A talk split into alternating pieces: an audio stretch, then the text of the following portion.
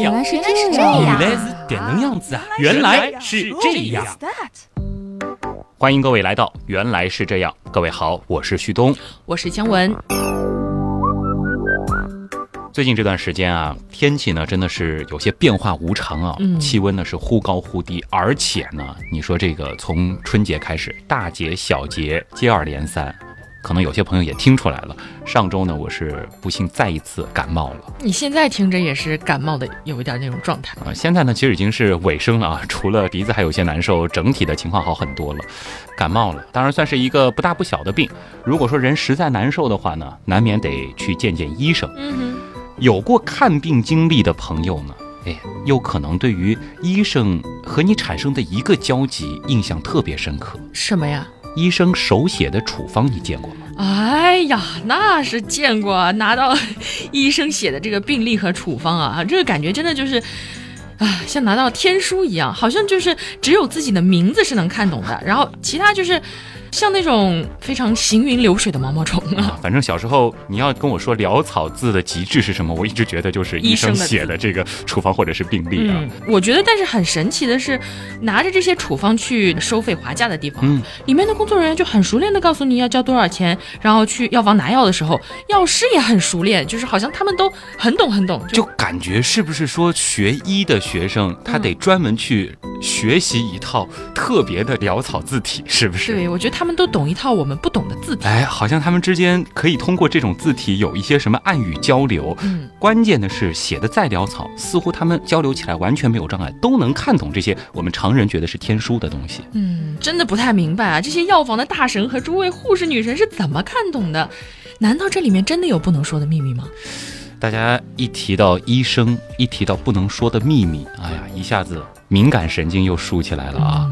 但是今天呢，其实我们就想通过这样一期，原来是这样，来揭秘一下医生手写处方的奥秘。听完之后，你会发现哪有什么秘密。那快说吧。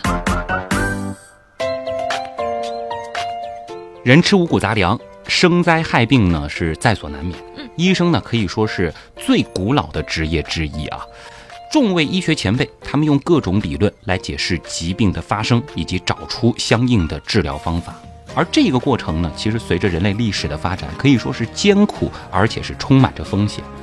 有不少医学先驱其实是用自己的身体来尝试药物，甚至来体验疾病的发展过程。幽门螺旋杆菌的发现者 Robin Warren，他呢就把幽门螺旋杆菌的培养液啊，是直接吞到了自己的胃里，什么？来证明幽门螺旋杆菌和慢性胃炎、消化性溃疡的关系。哇，太伟大了！那么标准的抗幽门螺旋杆菌的治疗呢，是成为了治疗消化性溃疡的基础。那么其实有无数像 Robin Warren 这样的人，经过一步一步的身先士卒的体验，其实才让我们如今的人类拥有庞大的药品库，来满足我们日常对抗疾病的需要。哇，这个幽门螺旋杆菌的发现确实是蛮伟大的，嗯但是这个过程哦，稍微有一点让人不能接受。是不过这个 Robin Warren 确实超级伟大，非常让人敬佩。是，来，我们在这儿向这个人类医学道路上为保证人类健康而努力的斗士致个敬吧。是。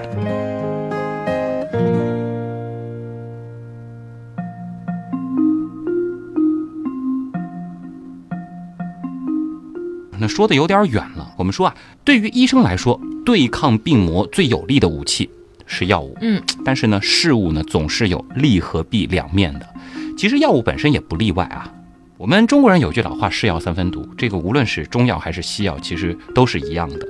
它呢是一把切切实实的双刃剑。那么根据药物的用法和剂量的不同呢，是会有不同的效果的，甚至会出现截然相反的作用。要知道啊，在正统的医学院当中，药理学和毒理学往往是由一个学院的老师授课的。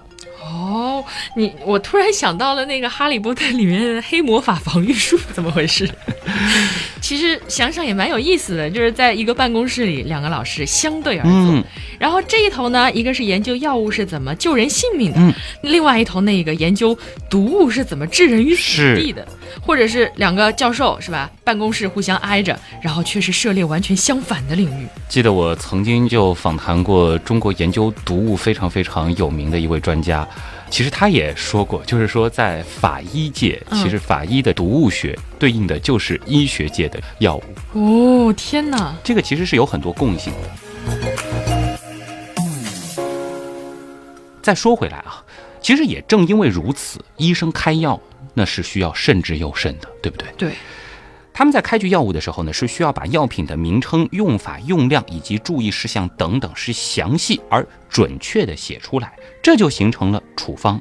所以啊，我们不要小看我们拿到的，我们看上去是天书一样的，嗯甚至会觉得有些简单潦草的处方，它上面的每一个字，其实每一个字背后它都有学问。哦，原来处方是这样形成的，就是把药物的用法、用量以及注意事项，用非常简练、准确的方式，按照一定的规范来写出来。嗯，不知道大家在听我们这期节目的时候，身边有没有一张医生开具的这种，最好是手写处方啊？你可以看一看，你看得出上面哪个是用法，哪个是用量，哪个是注意事项吗？实在没有，大家可以上网搜一下，哎反正我是看不懂。其实你会发现，感觉好像并没有写明嘛，都是一些奇怪的符号和字母，但其实都已经体现在里边了。而这个并不是让我们病人看的，更主要的其实是让药剂师、让相关的整个治疗链上的每一位医护人员，他都需要知晓的。呃我就举个例子啊嗯，比如有一天我觉得不是很舒服啊，像我现在这个感冒，可能前段时间鼻塞发热特别严重的时候，那我可能就到了一个我虚拟出来的原样医院啊，我哦，到了那个医院的急诊科，医院里的医生看到了我，然后呢，其实就给我做了一些比较基础的检查啊，记住是在急诊科，所以呢，我量了体温，然后呢，医生也看了一下我的扁桃体，另外呢，也听诊了一下我的肺部啊，这个流程很多人应该也觉得很熟悉啊。对。然后呢，又让我去查一下血常规，也就是我们俗称的验血，最后确诊我得的呢是上呼吸道感染啊，俗称的感冒啊。然后呢，医生就和我说了，嗯，你需要药物治疗。其实呢，我们知道这个感冒吃药七天好，不吃药一周好啊。嗯那主要是让我缓解一下症状。那么我的这个症状呢，也不是很重，所以呢，口服药物就可以了。这个时候啊，我就看着这个医生拿出了这个处方纸，然后飞速的写起来。这个时候呢，其实我在仔细的去看他写处方的这张纸啊，它是一张黄色的纸。嗯，这是一位急诊科医生拿出的处方用纸。那么这里其实就带出了接下来我们要先和大家科普的一个细节：别小看处方，它写在什么颜色的纸上都是有讲究的。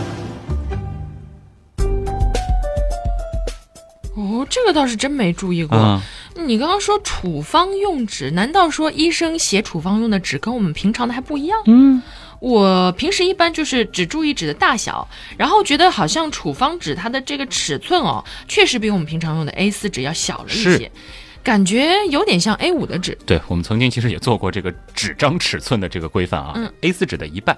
我们具体来说一下啊，就是说，其实，在医院书写病历的纸和检查报告单的纸呢，他们用的是 B 五的纸。嗯，这样呢，主要是方便在病历归档以后装订成册的病历呢，是可以被放进病历档案信封或者是档案袋里保存。我们曾经有一期节目也专门讲过信封和纸它这个尺寸之间的关系啊。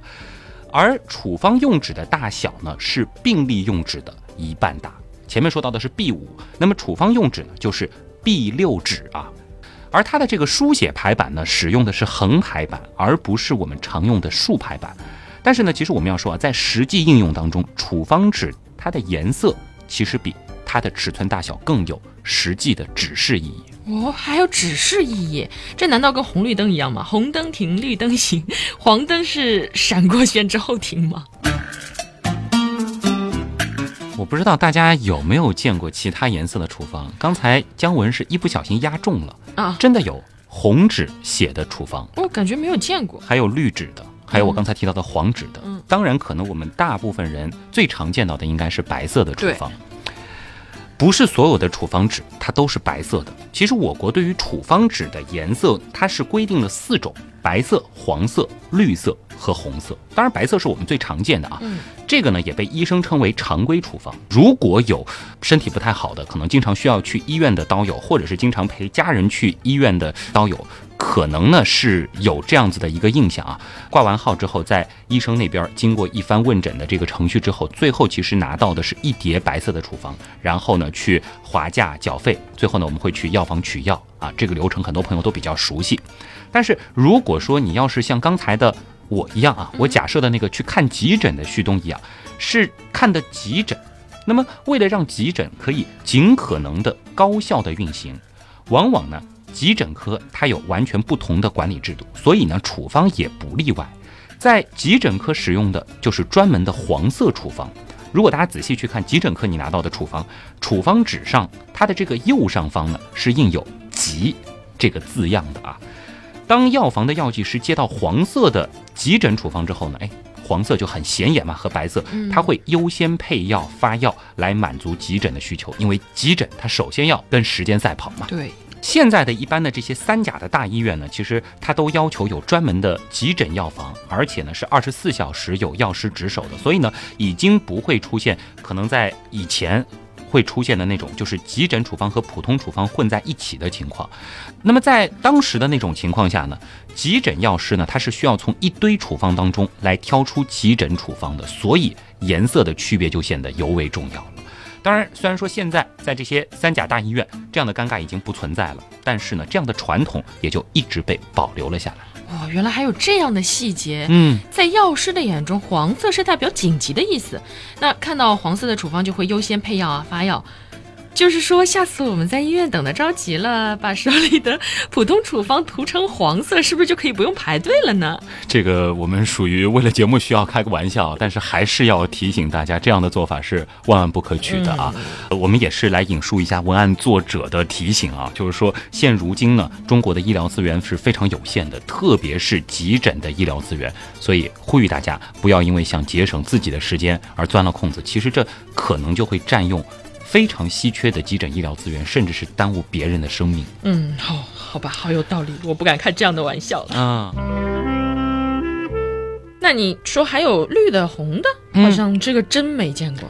姜文没见过绿色的处方，其实很正常。当然，其实可能我们的小时候曾经见过，姜文可能在之后也会对这种颜色的处方比较熟悉。诶，是小孩用的吗？对，跟小孩有关啊。我回头也再问问看紫菱，估计她可能会对绿色的这个处方就比较熟悉了。家里有宝宝的刀友，其实对绿色的处方应该是不陌生的。如果刀友当中有小于十四周岁的朋友啊，可以留意一下，你去看病的时候，医生给你开的这个处方是写在什么样的纸上的。这就是儿科专用处方。那么处方纸的右上方呢，还会印有“儿”的字样。这里顺带说一下啊，在我国对于儿科面向的呢是不满十四周岁的儿童及青少年，所以呢，所有过了十四周岁生日的刀友来说呢，再生病你可是挂不了儿科的啊，也别再对外自称自己是什么宝宝了。当然，十四岁以下的朋友啊，其实你还是能看儿科的。所以呢，像我们成年人自己去看病是见不到这种绿色处方的。这其实呢也是考虑到了一个特殊性。因为什么呢？就是这是因为儿童生理和病理生理过程中的特殊性，所用的药物的剂量还有它的用法呢，其实是有很多不一样的。这也就是提醒儿科医生和药师啊，在配药的过程当中需要格外的谨慎。哎，毕竟除了专门的儿科医院，还有很多的综合医院是儿童和成年人可能是在一个药房取药。嗯，这个就要给药剂师一个格外的提醒了。那么在儿科处方当中呢，其实我们经常能够看到什么二分之一片，甚至还有一些人会吐槽，怎么会出现那种诸如五分之三片这样的？哎，是这个说法啊，呃，见过，就觉得我的天，我怎么把它弄成五分之三呀？这个呢，其实怎么说呢，也是源于我国对于儿科专用药物目前一个比较匮乏的现状啊。当然，这个问题可能在之后会逐渐逐渐的改善。儿科在临床上呢，有很多药物都是使用成人的剂型，儿童的剂量，这就导致了在使用药物的时候出现这样的尴尬啊。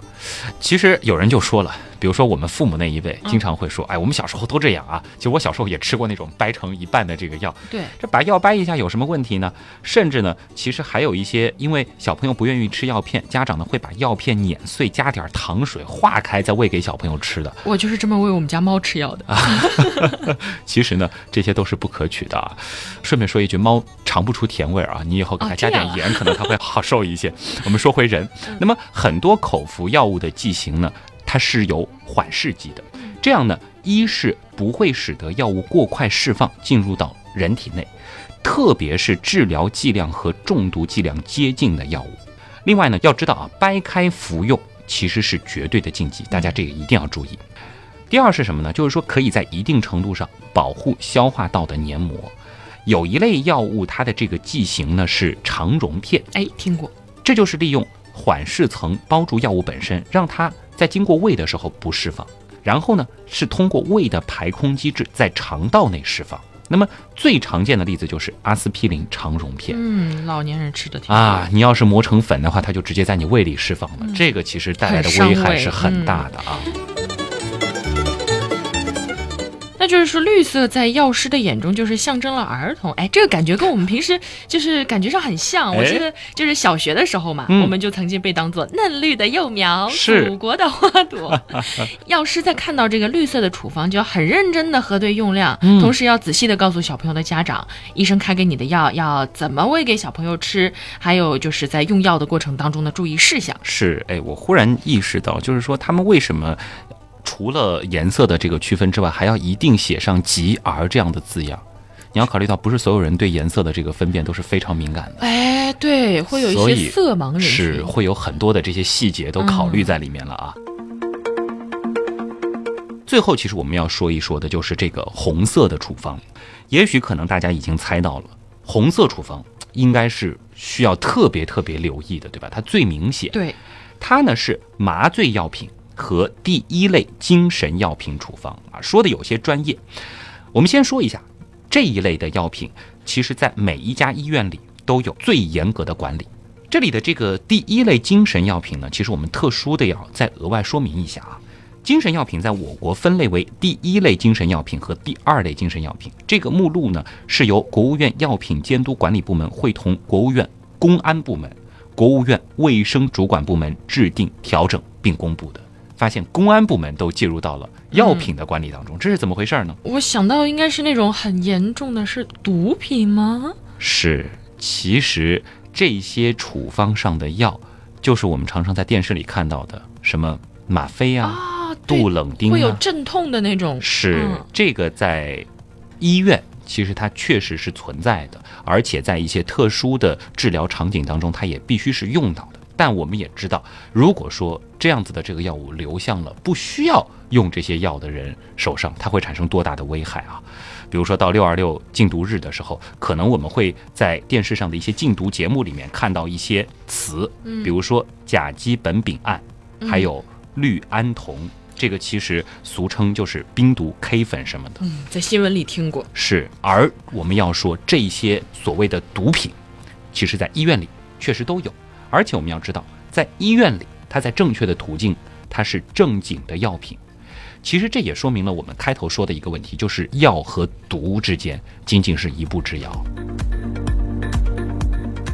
我们之前说到的这些药品呢，它都属于麻醉药品和第一类精神药品的范畴。要在医院开出这样的药品呢，它是需要一系列繁琐而且细致的手续的。当然了，你最后拿到手的一定是一张红色的处方。红色处方呢，它不仅是会对对应的患者做严格的管理，它对开具这些处方的医生和药师呢，其实都有着非常严格的管理。其中会要求具有处方权的医师，在为患者首次开具麻醉药品、第一类精神药品处方的时候，应当亲自的诊查患者。并且是为其建立相应的病历，留存患者身份证明复印件，要求其签署知情同意书。呃，不知道有没有朋友有过类似的经历啊？也可以跟我们分享一下。那么这个病历是由医疗机构保管的，麻醉药品注射剂仅限于医疗机构内使用，你是不能开出去拿回家自己用的啊。或者呢，是由医疗机构派出医务人员出诊至。患者家中使用，这个管理是非常严格的。那么，医疗机构应当要求使用麻醉药品、非注射剂型和第一类精神药品的患者每四个月复诊或者随诊一次等等啊，这是非常严苛的规定。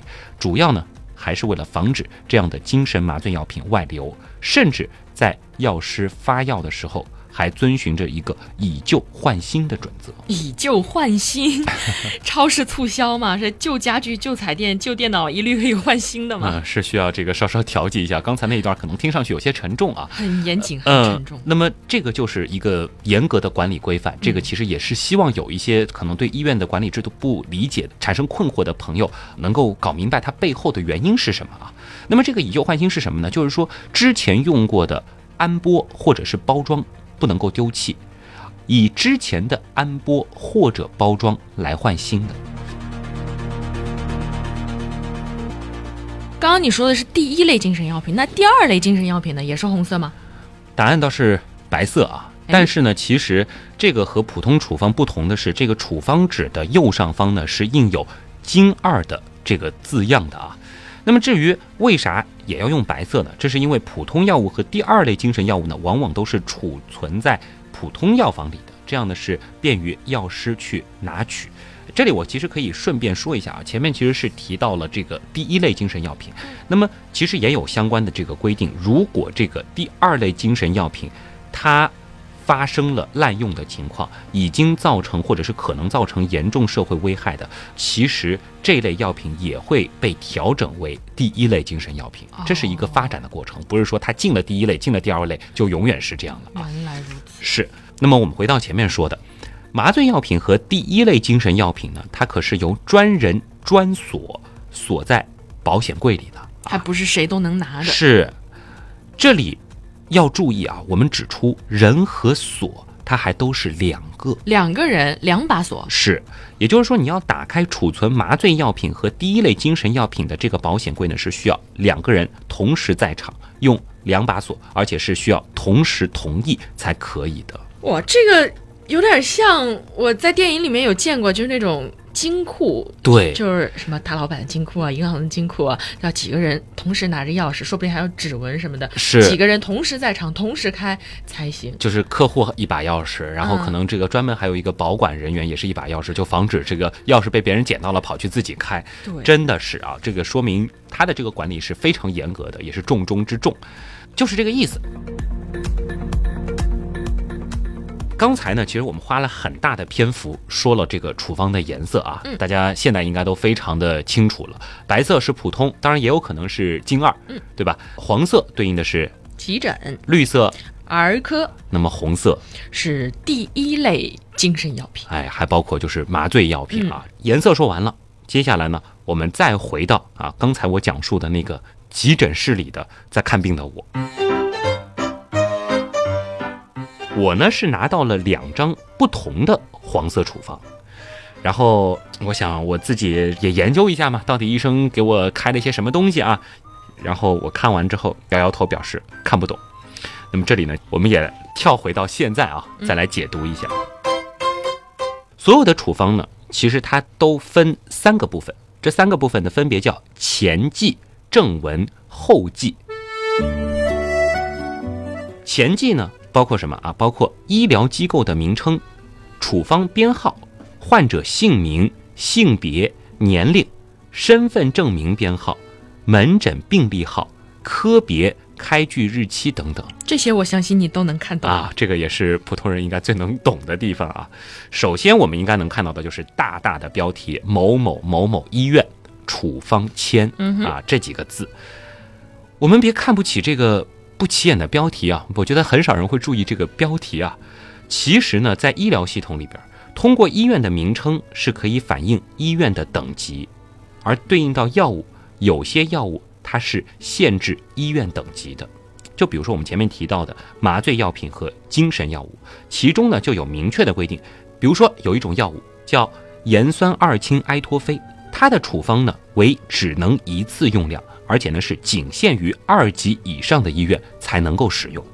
那么现在，为了管理的规范，同时也是医生职业范围的原因啊，在一家医院开具的处方是不可以在另一家医院直接取药的。这个可能有过一些转院就诊经历的这些朋友可能会有印象。还有呢，就是说，当你看完病要走医保报销的时候，不同等级医院对同一种药物的报销比例呢，哎，也是不一样的啊。哦，这个就是我们刚才说到的医院等级它的这个意义了。所以处方上医院的名字很重要。之后呢，就是我前面提到的我的一些基本信息，啊、我的姓名、性别、年龄，可能还有我的这个身份证编号啊、门诊病历号等等。另外呢，包括科别，我的这个科别，因为我是在急诊科嘛，所以他写的就是急诊科。同时呢，也会看到这个开具日期，二零一七年二月十四号。有您这情人节过的，这是小细节，不用在意啊。那么这里我们需要说明一点是什么呢？就是说，处方是有有效期的啊，不是说你拿到之后你有拖延症啊，隔个七天八天都可以去取的啊，它是有有效期的，一般呢就是三天，也就是三天之内取药是吗？，对，过期作废啊。但是有一个特例啊，嗯就是我们前面提到的那个最高级别的红色的处方，它的有效期只有一天，嗯，不能拖。是。不过话说，你都看急诊了，你就赶紧取呗，还等什么三天呀？这没有人会拿着这个急诊的处方还去等个几天再来的啊，这真是拖延癌晚期了。对呀、这没法治啊。接下来呢，我们就要进入最核心的部分了啊，就是处方的正文部分。就是我们最看不懂的那个部分。对啊，所有人觉得头特别大的地方。首先呢，就是病情及诊断。现在在我国使用的一套关于疾病的编码系统呢，叫做 ICD 杠十。这个 ICD 是什么呢？其实就是国际疾病分类。那么关于这个分类系统呢，其实本身也有挺多的知识点的，有兴趣的朋友呢可以自行检索啊。这也是在国际上通行的一套对于疾病的分类方法。篇幅关系呢，这里我们就不具体展开了。接下来呢，其实我们再来看看处方当中的一个很有意思的细节啊，嗯，而这个细节非常的生动有趣。如果前面你觉得讲的这个太专业的话，后边很好玩。你有没有注意到处方上有一个 RP 或者是 RX 的标志？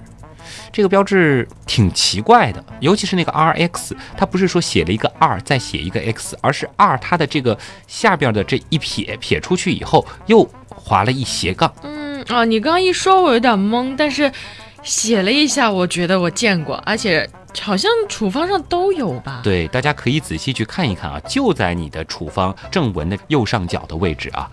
甚至其实现在啊，有很多医生也不会在意这样一个标志了。这是什么呢？今天呢，其实我们就和大家来好好的讲一讲这个 RX 符号它背后的有趣的故事啊。其实这个 RX 代表着什么呢？就是处方药的简称，它呢是拉丁文的一个书写简化，Risperidone、Rispera、Recipe 的书写简化。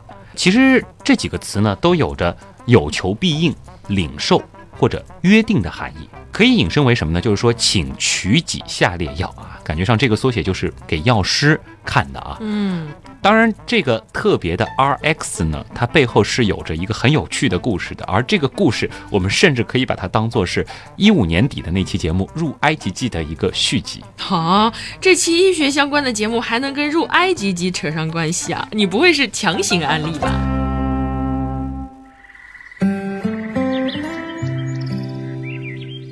其实还真的很有意思啊！这里呢，我们也给可能之前听着差点有些分神的这个朋友来回回神啊。这里呢，我们讲一个古老的神话故事。嗯，好吧，听故事宝宝们最喜欢。是啊，那么在古埃及呢，我们曾经也说过啊，有一位当地人非常崇拜的神灵叫荷鲁斯。嗯，传说呢，他是鹰头人身啊，头戴埃及王冠，腰围亚麻短裙。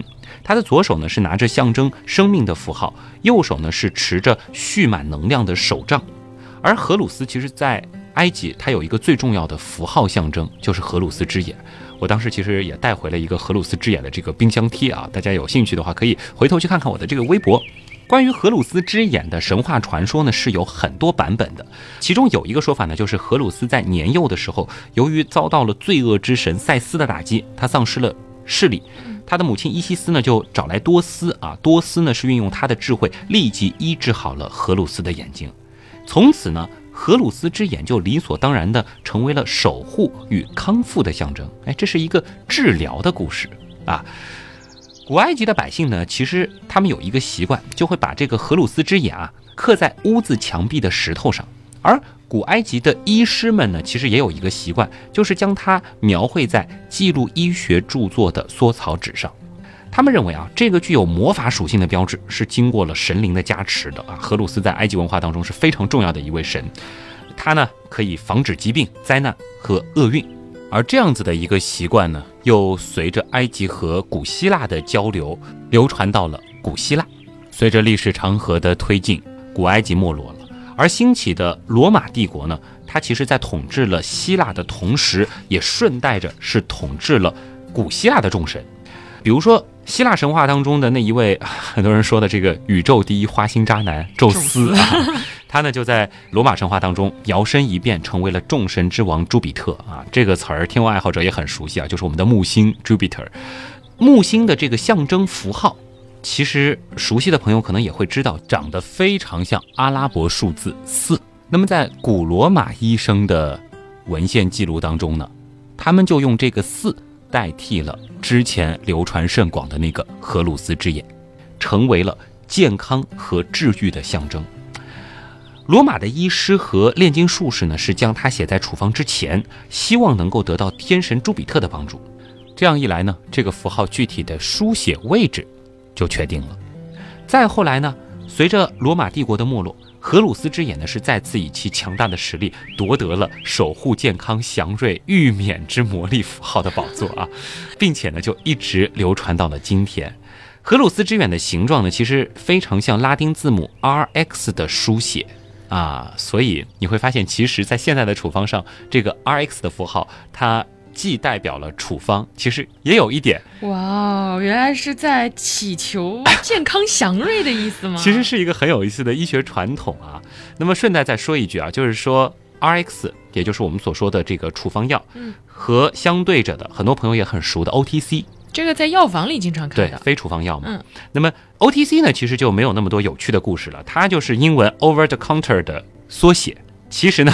翻译过来很直白，就是能够从柜台买到的药。哇，我这是真的直白的。嗯，我觉得听这个故事好像是现在的医生在用每一张处方向这个古代医学先驱致敬，有没有？是，毕竟就是说整个西方世界的这个医术，它是从埃及影响到希腊，再到罗马，其实是有这样一定的这个传承关系的，和他们的文化其实也是有这样子的一个内涵在的。在这个之后呢，就是正文了啊。我们会看到药品的名称、规格、数量、用法、用量。通常呢，第一行是药物的化学全名，这个呢就是药物包装盒上印的什么名字，医生呢就要写什么名字，这个是不能偷懒的。嗯，这也是我们基本上能看懂的。但是它这个化学式最后代表着什么，我们也并不很懂啊。对的。还有呢，就是后面跟着的这种药物的规格和总剂量，其实啊。有的严谨的老专家还会写上药物的拉丁文名字，拉丁文名字他们都会写，这个是要膜拜一下的，非常的严谨。嗯，那我举一个例子，就比如说回到我们之前模拟的那个情景，我去看急诊，嗯哼，我呢是拿到了两张处方，然后呢，第一张是利巴韦林片一百 mg 乘一盒，第二行呢是用法，用法呢其实包括了单次剂量、给药方法。频次和注意事项，比如说我的这张处方上面，我看到的字是什么呢？是 S I G 冒号二百 M G 逗号 P O 逗号 T I D。你知道怎么吃吗？天书来了是吗？忽然之间你会发现，啊，这个东西我去怎么看懂它呢？就是啊。那么这里的二百 M G 呢，其实就是单次的剂量啊，二百毫克。很多熟悉单位的朋友应该知道。P O 的意思是什么呢？P O 的意思就指的是口服。当然呢，还会有其他的给药方式，比如说 I H 就表示皮下注射，I M 表示肌肉注射，I V 表示静脉推注，I V G T T 表示的是静脉滴注啊。掉过盐水的朋友可能会注意到，而 U S 点 E X T 就表示外用等等。啊，原来都是这些像是缩写一样的。对，我们前面还注意到，在这个 P O 也就是口服之后，还有一个 T I D，这个呢表示的就是频次啊，也就是一天三次。我的天，这是怎么看出来的？当然，其实还会有其他的频次啊，比如说 QD 表示的是一天一次，BID 表示的是一天两次，那么 TID 它表示的是一天三次，而 QOD 表示的是隔一天一次，QN 呢表示的是每晚一次，PRN 表示的是必要的时候使用，ST。表示的是立刻执行等等，这个厉害了啊！其实都是各种各样的这个缩写啊。时间关系，我们就不一一展开了。有兴趣的朋友可以再去了解一下。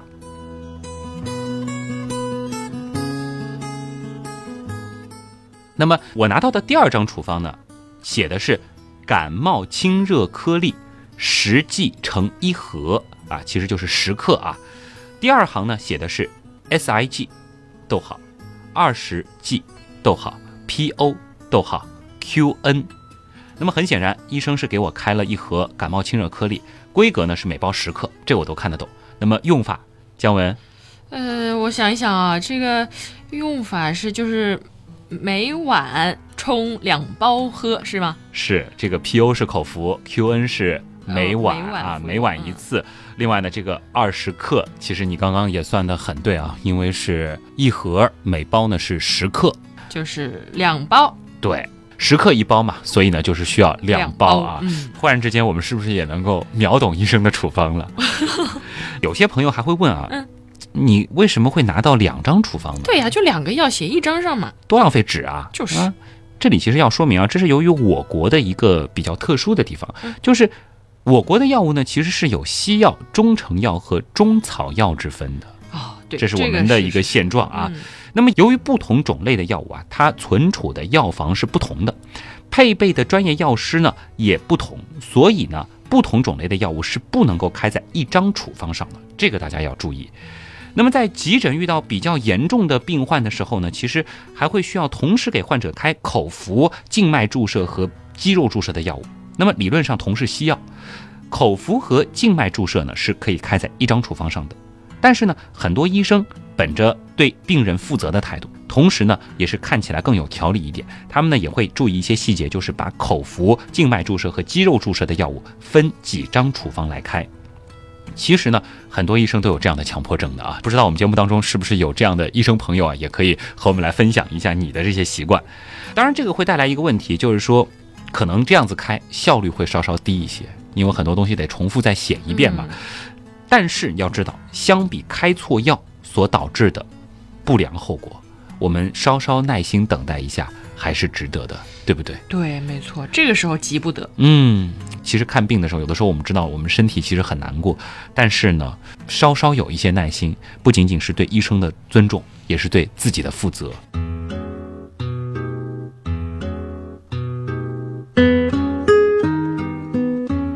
最后呢，其实就是。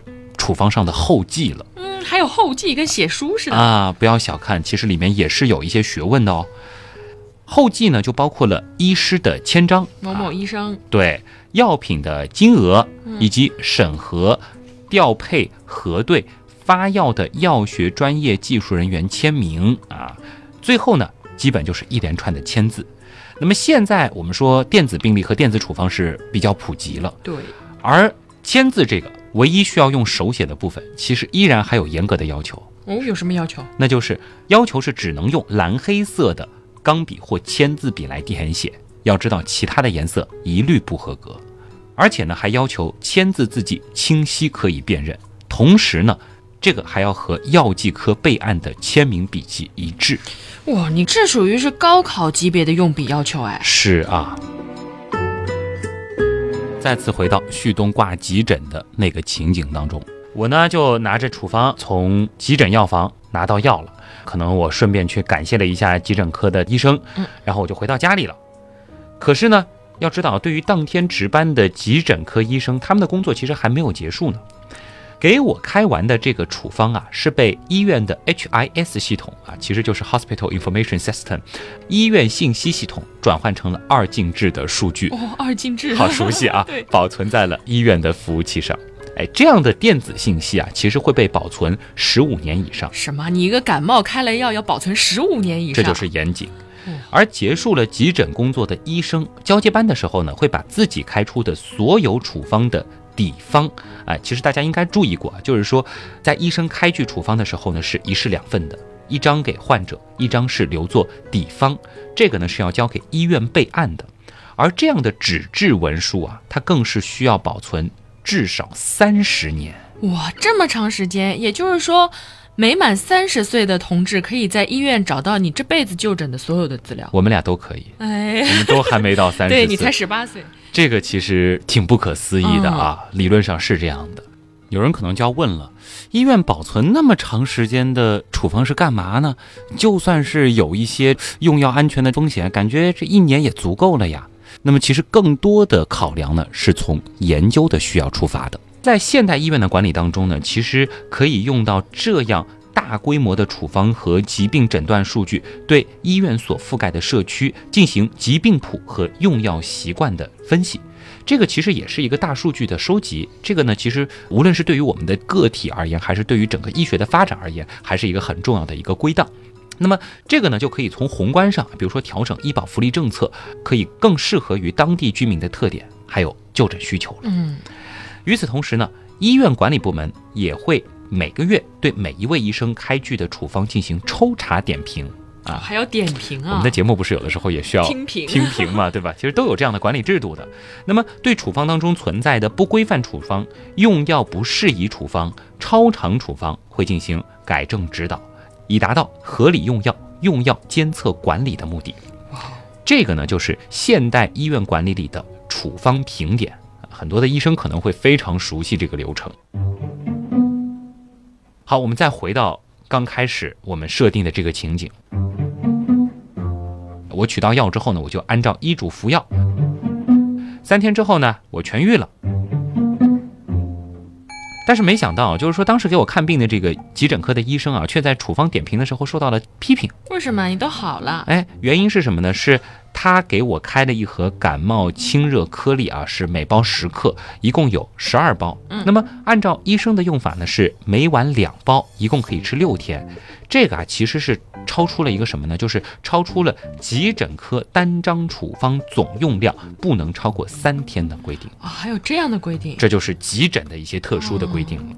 这里我们再补充说明一下，就是说在急诊科就诊的时候，因为急诊病人的这个病情变化比较快。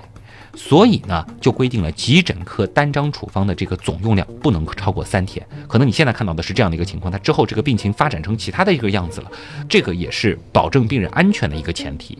而慢诊病人，也就是说我们挂了普通门诊、专家门诊和知名专家门诊的病人呢，因为是常规诊疗，病情变化呢相对比较慢，所以呢单张处方的总用量是可以适当延长的。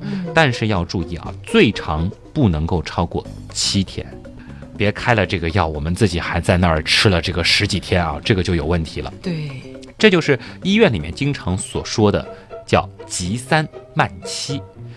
而在某些特殊情况下，比如说高血压、糖尿病、恶性肿瘤这样的慢性疾病，或者说患者实在是行动不便，这个呢是可以继续延长的，可以在一张处方上开具。最长一个月的药物，也就一个月而已。嗯，听完了这个，大家就知道了。去医院，不论是急诊还是慢诊，药物并不是你想开多少就能开多少的。我相信一定有人这样跟医生说过：“哎呀，医生，这个帮我多开点这个什么什么药吧，有有有有有，对，方便一点啊。这个平时可以备着，也包括抗生素滥用，很多朋友家里面常备了一些头孢之类的东西。所以我们还是要理解啊，是有这样的规定的，不能乱开药，是对自己负责嘛。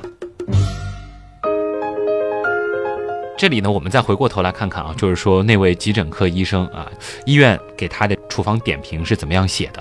处方编号某某某某某某某某啊，医生某某某，急诊科单张处方总用量为六天，违反急诊科单张处方总用量不能超过三天的规定，建议改进意见：感冒清热颗粒十克乘六包，SIG 二十克，PO。Q N，哎呦，想想那个急诊科医生哦，值了一晚上的班，然后就因为这一个无关紧要的小疏忽，最后还要被医院的处方点评批评一下，感觉还是蛮衰的哎。我们怎么说呢？医生这个职业就是这样啊，而我们普通人之所以看不懂处方呢，很大程度上是由于处方上它并不是都由汉字组成的，有拉丁文，有数字，有单位啊，还有一些符号。其实呢，也不排除有一些医生他的这个字迹的确是有点潦草。但是呢，他的这个潦草呢，是在他们的这个医疗系统内的这些同行们都能够看懂的这个前提之下的，否则他一定没法这样写，因为其他人也需要看嘛。没错。但是随着电子病历和电子处方的普及，甚至现在语音输入的迅猛发展，医生的这个字迹潦草的时代逐渐过去了，更加信息化的时代呢，也终将会到来。最后，医生要手写的可能只剩下一个签名了，永远不变的。就是医生这份职业的辛劳和艰辛。嗯，原来是这样。就是这样。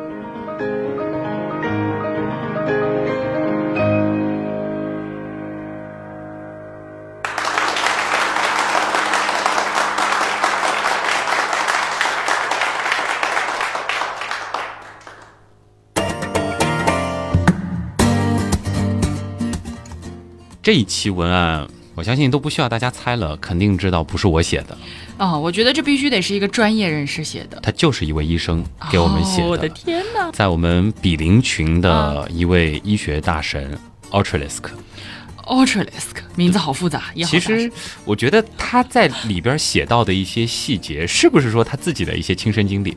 他是一位骨科的医生。哎，我好奇他是被那个处方点评的时候 批评过？因为他的确有的时候我们在群里面聊天，就是我晚上在基本上办通宵剪节目的时候，他是在通宵值着班啊。他的确也会在急诊科出现。但是呢，我觉得这一篇文案，你会发现听这个名字，尤其是我们在聊这个内容之前，我们会觉得啊，医学的。而且又是跟处方有关的，应该是不是特别的难懂？但你后面会发现，其实写的还是非常的浅显的，对，非常实用，感觉。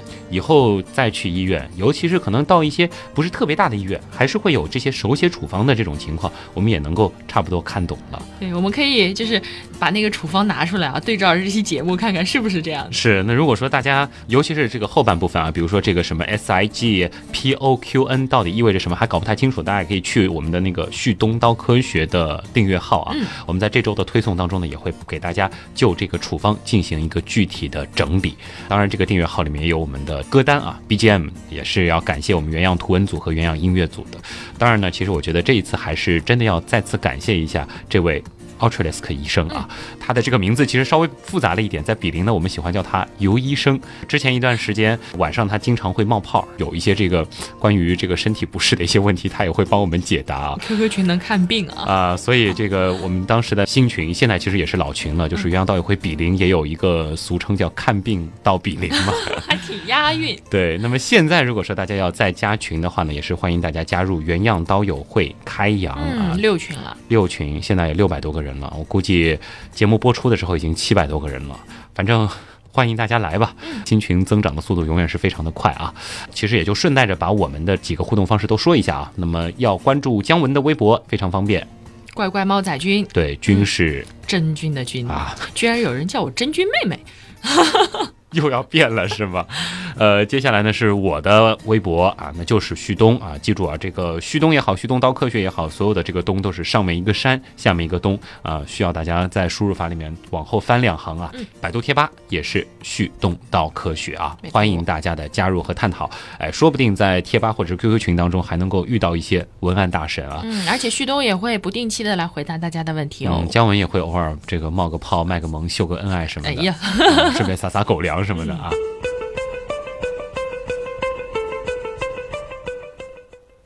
哎，好像还有一个有人不是盼着那个上次过年时候那个题目的谜底呢吗？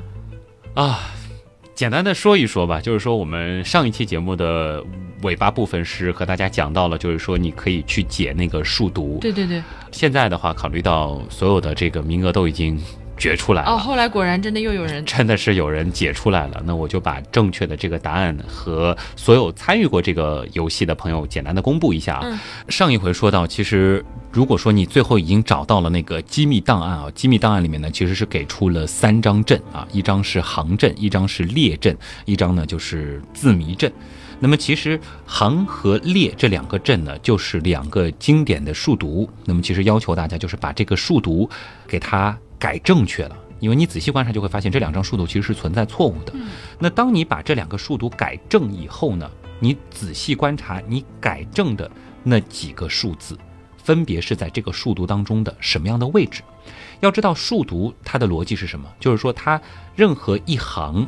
或者是一列，或者是它所对应的那个小九宫格当中，这个数字都是唯一的，这就是数独。那么，把这两张表叠在一起，我们来看，会发现一个很有意思的情况，就是说，行和列当中出现错误的这些数字的位置，其实只局限在了四个小的九宫格的范围里面。那么这样子呢，我们基本上就能够得出线索了。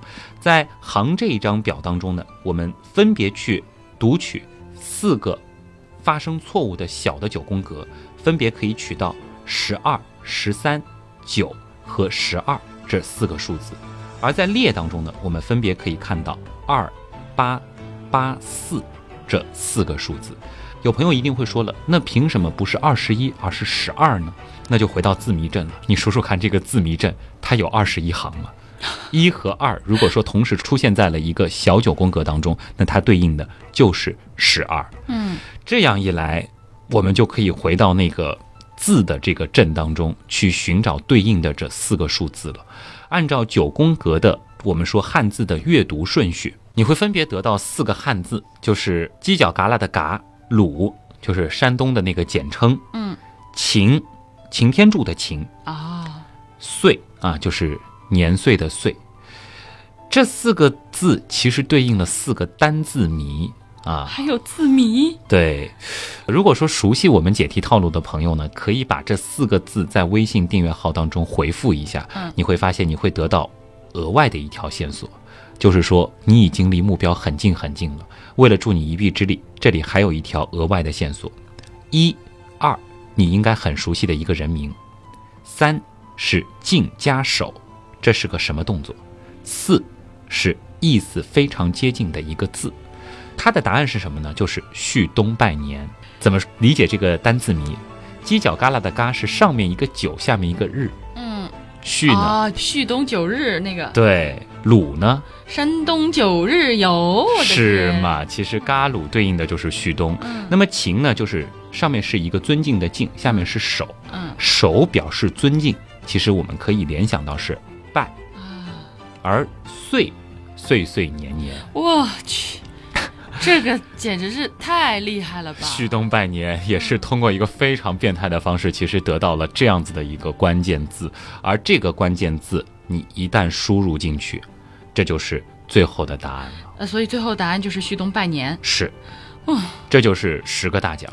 而至于谜中谜，因为其实只有为数不多的两位导友。回答成功，那其实也是在旭东拜年之后，他还会得到的一个隐藏的线索。这个解题过程实在太复杂，有兴趣的朋友到我们的鸳鸯道友会找出题者，他来跟你解答吧。但是真的是有人答出来。这个出题者是谁啊？你出来，我们聊聊。我听到过有答题者说，真想把他头发给薅了。他一定是解这道题的时候解的这个非常非常的纠结，但是解出来之后一定还是非常快乐的啊。这些礼物啊，从答案公布之后呢，其实逐渐逐渐就会上路了啊。抢保成功的，包括在等明信片的朋友，也可以再等一等，应该在最近一个月的时间内就会寄到您府上了。我已经看到有微博有人晒出明信片啊，有收到明信片的了啊。那么关于这一次的这个寻宝的这个礼物呢，啊，也是期待能够送到你的手上了。嗯。好了，那么今天的这期节目呢就是这样了啊。代表本次节目的撰稿人奥特里斯克医生，感谢各位的收听，同时也感谢通过参与文案组、志愿组以及打赏等各种方式支持原样节目发展的所有朋友。我是旭东，我是姜文，咱们下周再见。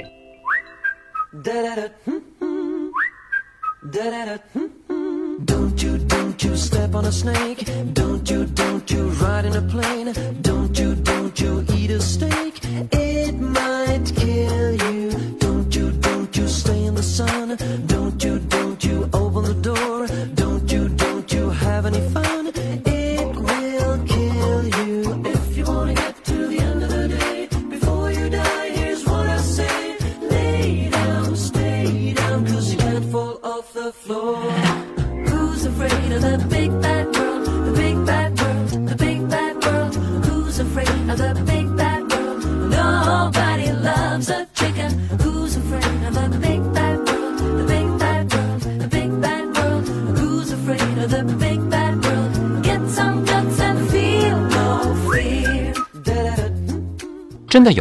红脂脂肪啊。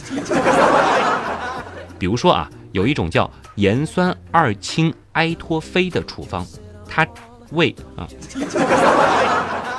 比如说有一种叫盐酸二氢埃托非的处方，哎，呃，啊比如说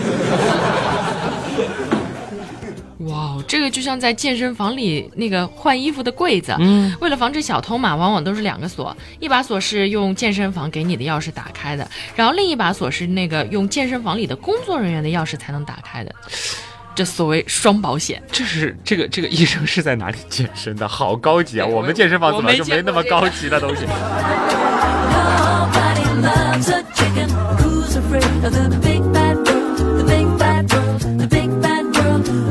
Afraid of the big